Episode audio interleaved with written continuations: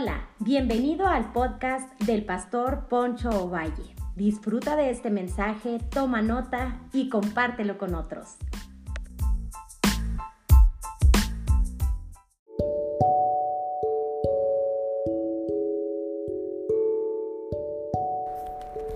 Hola, bienvenidos una vez más a un episodio nuevo que yo sé que pues ha sido de bendición y como la vez pasada estuve hablando de la bienaventuranza, de bienaventurados los pobres en espíritu, porque pues de ellos es el reino de los cielos. Y me sorprende mucho porque el Señor Jesús habla, empieza y habla con las personas, con los discípulos que lo están escuchando. Y me sorprende tanto porque algunos esperaban, un discurso muy elocuente, un discurso hablando en el sentido este, de una oratoria excelente que los motivara a Jesús. Pero ¿cuál es su sorpresa? Que cuando empieza a hablar de las bienaventuranzas, las bienaventuranzas son más que todo principios y llaves en el reino de Dios para ser bendecidos en todos los aspectos de la vida. Pero tenemos que ser eh, muy intencionales y ser sinceros y decirle al Señor, necesito que tú gobiernes mi vida. En esencia las bienaventuranzas hablan del control y el dominio de Dios en la vida de las personas. Y lo primero que estuve hablando en un episodio pasado, hablé de los pobres en espíritu, porque ellos será el reino de los cielos. Los pobres en espíritu son aquellos que reconocen su insuficiencia para ser felices, que solamente Dios puede bendecirlos. Las bienaventuranzas están impresionantes ya que la palabra bienaventuranza viene este, de una palabra griega que me sorprende mucho porque esta palabra griega habla de una felicidad, de una felicidad que proviene solamente del cielo, una felicidad que proviene solamente del Señor. Así que, qué importante es entender esto, que cuando entendemos esto, es una felicidad que solamente se produce en el cielo, no se produce en la tierra. Es ahí donde nosotros tenemos que entender este principio. Y esa palabra es la palabra Macarios, que quiere decir pues una felicidad que solamente proviene del cielo. Los griegos mencionaban y dicen que la palabra Macarios es allá donde los dioses de la mitología griega nomás habita esa plenitud de felicidad. Pero cuando Jesús está hablando y está dando su mensaje a las personas que le escuchan, así como a los discípulos, Él dice, ustedes pueden tener, también la palabra Macarios, no solamente como la mitología griega que expresaba y decía que solamente los dioses podían gozar de esa felicidad. Pero ¿cuál es nuestra sorpresa? Que Jesús cuando usa esta palabra, Él dice, ustedes pueden ser felices así como la felicidad que existe en el cielo puede existir en tu corazón, en tu persona. Por eso dice, bienaventurados los pobres en espíritu, los que reconocen su insuficiencia y que se hacen suficientes en Cristo Jesús.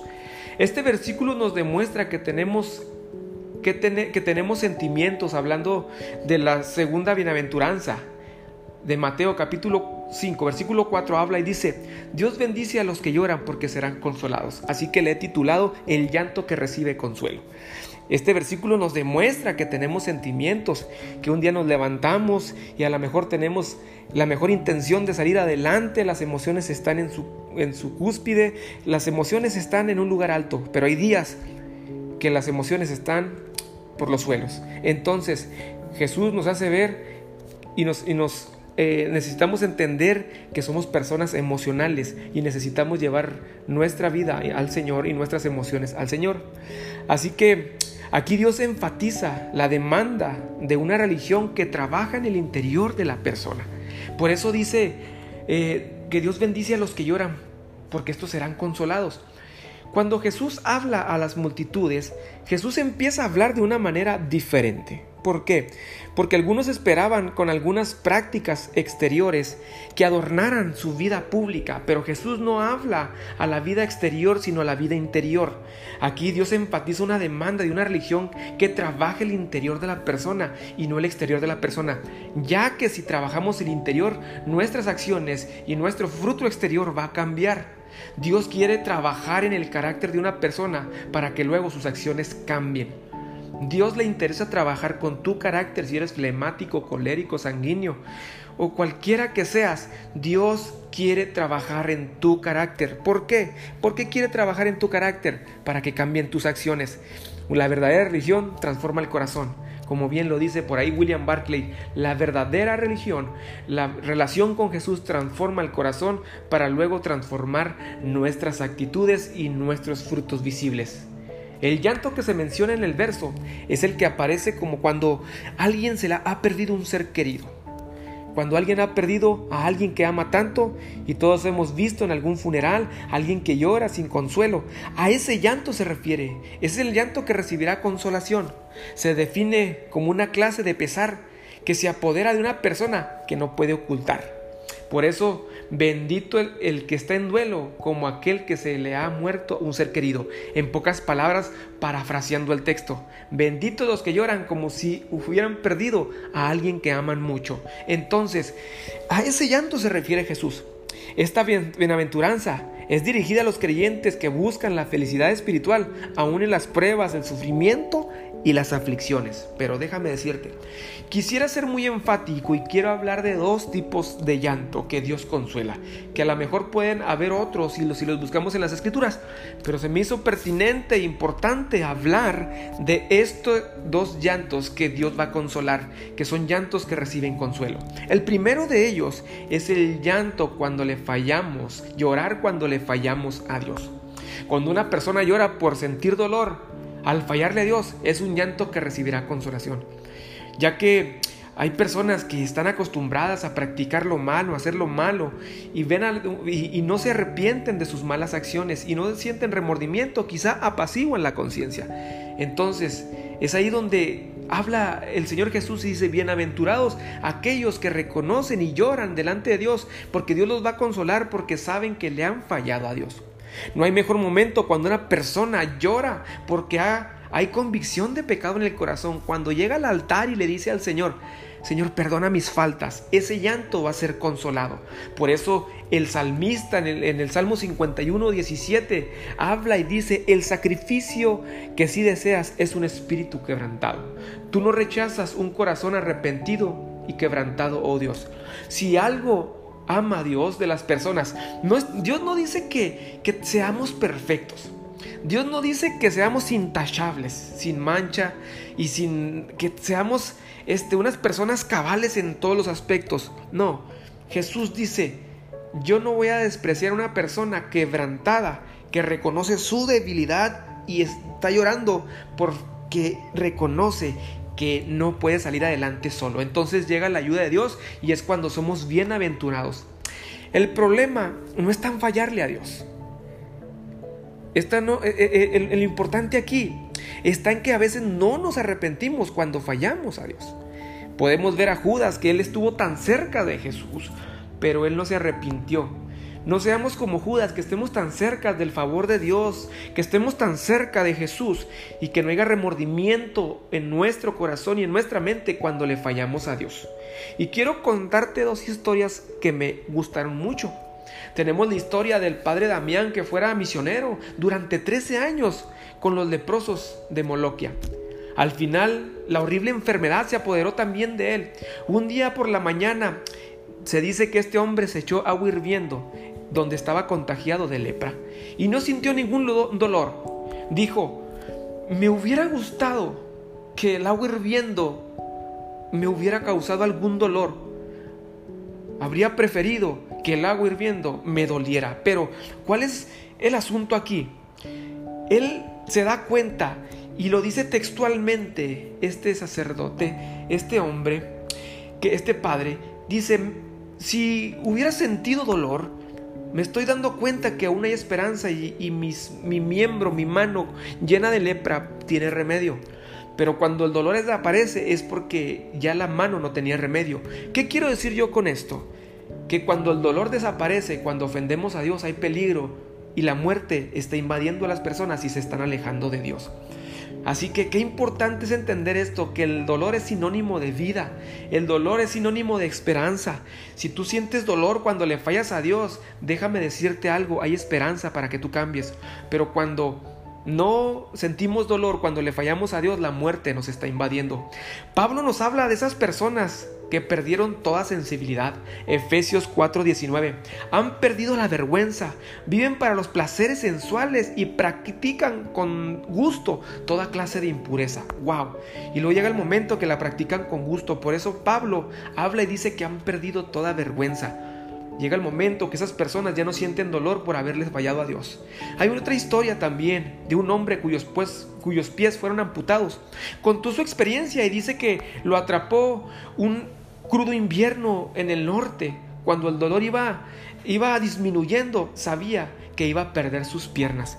Él estando amputado de sus piernas cuenta su triste experiencia y él decía, yo sentía esperanza cuando mis piernas me dolían, pero cuando la nieve empezó a quemar mis extremidades y dejé de sentir dolor, él dice textualmente, voy a perder mis extremidades, la muerte me está invadiendo.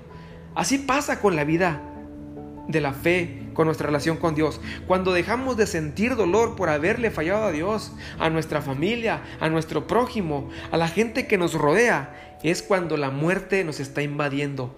Qué importante es que siga existiendo ese dolor en el corazón por fallarle a Dios y a nuestros seres queridos. Porque el pecado no solamente lastima tu relación con Dios, también lastima a tu familia, a tu cónyuge, a la gente que te rodea porque te desestabiliza y empiezas a actuar de una manera equivocada que fractura tus relaciones, y por qué no decirlo así, ya que la Biblia dice, cuando tú estás casado, eres una sola carne con tu esposa y estás también maltratando a tu esposa, a tus hijos, porque ellos dependen también de ti y de que tú estés bien. El llanto que se refiere es aquel que nos lleva al arrepentimiento, así no que no te preocupes. Si lloras delante de la presencia de Dios, porque los que lloran delante de la presencia de Dios por sus faltas, son gigantes delante de Dios, son personas que Dios los va a hacer bienaventurados, les va a dar de su felicidad y van a vencer sus limitaciones y sus errores. Así que no te preocupes si lloras delante de Dios, si lloras delante de la presencia de Dios. Las personas que lloran por fallarle a Dios son las que tienen remedio, las que ya no lloran por fallarle a Dios. Híjole, ahí sí es donde hay un problema muy serio. Lamentablemente, hoy queremos recibir los beneficios de Dios sin pasar el quebrantamiento. Entonces, somos quebrantados cuando Dios nos hace ver nuestras fallas. Buscamos el favor de Dios, pero no concibimos en nuestra mente ni en nuestro corazón que Dios puede quebrantarnos y llevarnos al dolor para transformarnos y cambiarnos. Pero bienaventurados aquellos que todavía sienten dolor por fallarle a Dios. Pero lamentablemente hoy vemos y hoy en día la sociedad quiere los beneficios sin reconocer sus faltas, quiere los beneficios de Dios sin reconocer que necesita ser transformado por Dios. El Señor no, no solo quiere que hacernos personas sentir bien, sino Él quiere hacernos personas de bien. Te lo leo una vez más. El Señor no solo quiere hacernos sentir bien, Él quiere hacernos personas de bien. Bien dijo por ahí Stanley Horton, Dios no solamente hizo algo por ti en la cruz, sino también quiere hacer algo dentro de ti. No solamente vino a hacer algo por ti, sino a hacer algo dentro de ti. Solo el caminar con Cristo nos va a ayudar para no perder esa sensibilidad. El sentirnos eh, mal cuando le fallamos a Dios es algo maravilloso. ¿Por qué? Porque hay esperanza. Pero es solo en el caminar con Cristo. No te sueltes de la mano de Dios. Si sigues sintiéndote mal porque le fallas a Dios, eres bienaventurado porque sentirás consuelo. consuelo. Así como redargulló a Pedro en esos momentos difíciles cuando negó al Señor. Me sorprende, mira, aunque Pedro negó al Señor de una manera tan triste, ¿verdad? Que estaba ya profetizado que le iba a negar tres veces antes de que cantara el gallo, ¿verdad? Dice Marcos 14:72, dice, el gallo cantó la segunda vez, entonces Pedro se acordó de las palabras que Jesús había dicho, antes que cante el gallo dos veces, me negarás tres veces. Y pensando en esto, lloraba. Otras, palabras, otras versiones dicen que lloraba amargamente. Lloró porque le falló a Dios, porque no reconoció al Señor como que era discípulo del Señor. Entonces, ese llanto va a ser consolado cuando le fallamos a Dios. Pero cuando no hay un llanto amargo en el corazón por fallarle a Dios, como bien dijo por ahí estos escritores con sus experiencias que narraban sus testimonios, la muerte nos está invadiendo. Me sorprende conocer personas como pastor, personas que pierden toda sensibilidad y pierden toda sensibilidad y empiezan a hacer aberraciones que hasta ya no sienten dolor por fallarle a Dios y hasta maltratan a sus familias, eh, hacen cosas que afectan a su alrededor y a su entorno y a su familia. Así que te hago una invitación. Si todavía te duele fallarle a Dios, hay esperanza.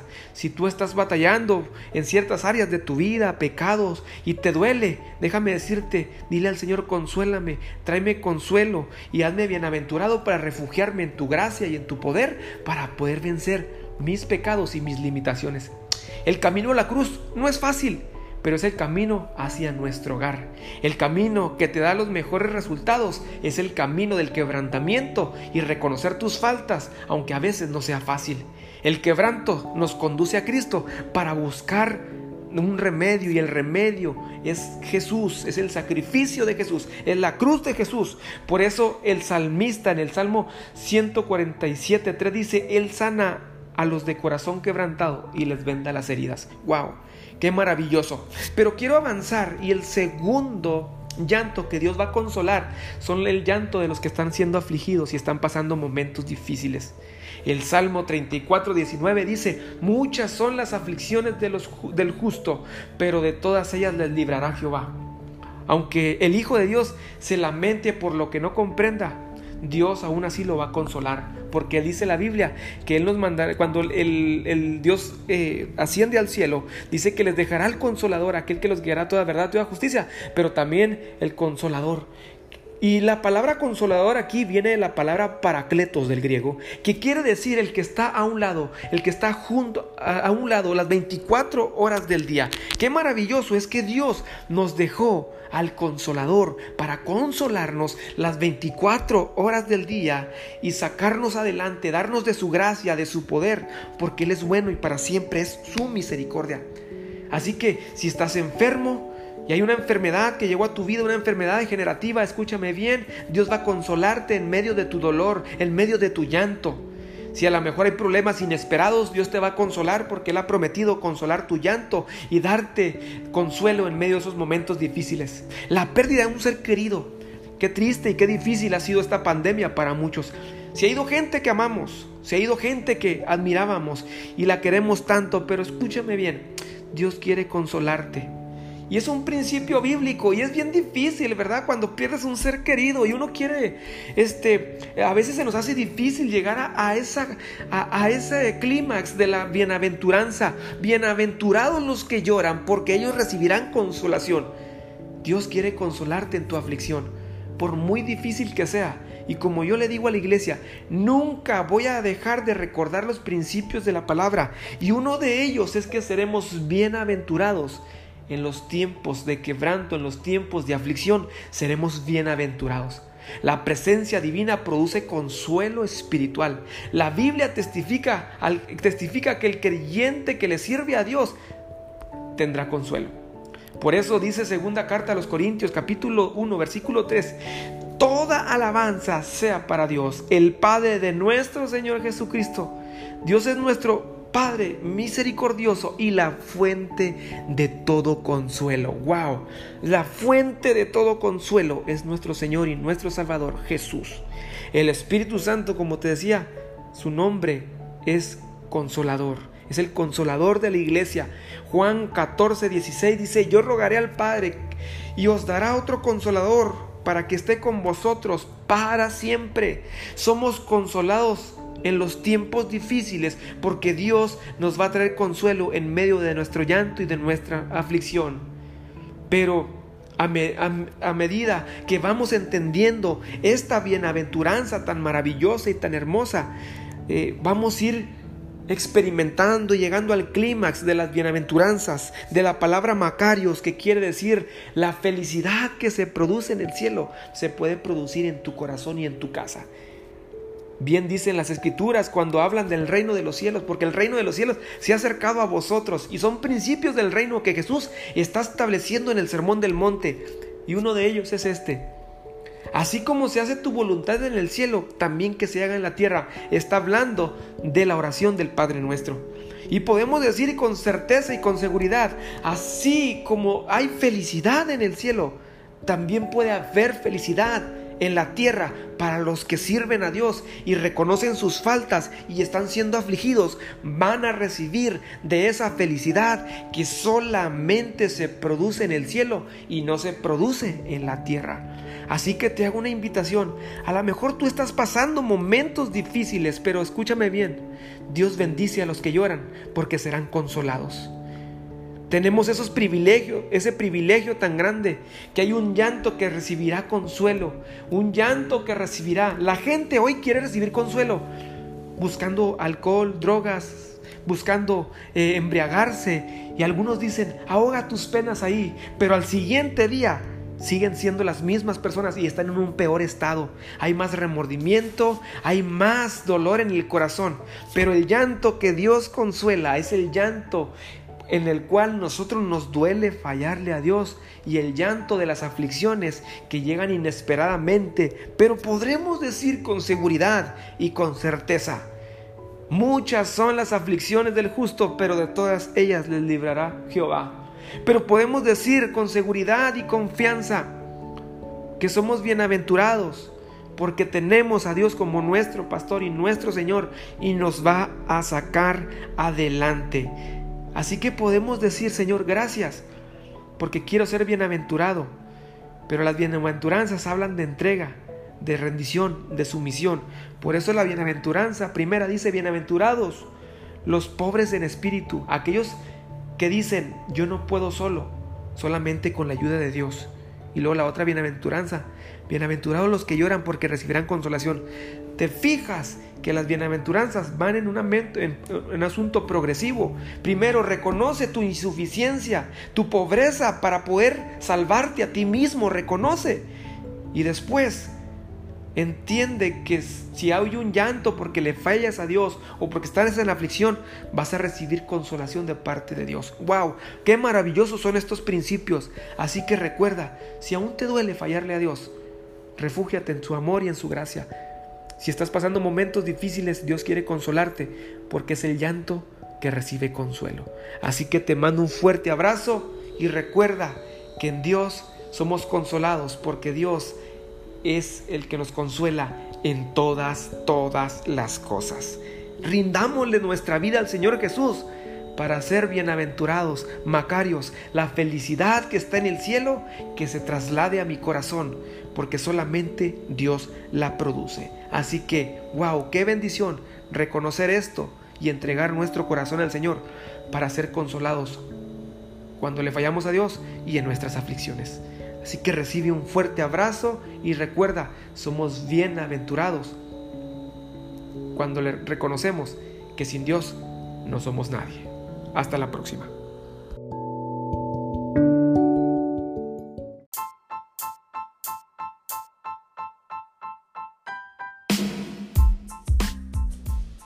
Hola, hola, gracias por habernos escuchado. Yo soy Poncho Valle, pastor de la iglesia Casa de Gracia en Delicia, Chihuahua, México. Recuerda que cada semana estaremos subiendo un podcast que va a ser de bendición para tu vida. Nos puedes seguir como iglesia a través de nuestras redes sociales como Casa de Gracia. Dale me gusta, síguenos para que estés al pendiente de lo que Dios está haciendo. Nos vemos hasta la próxima.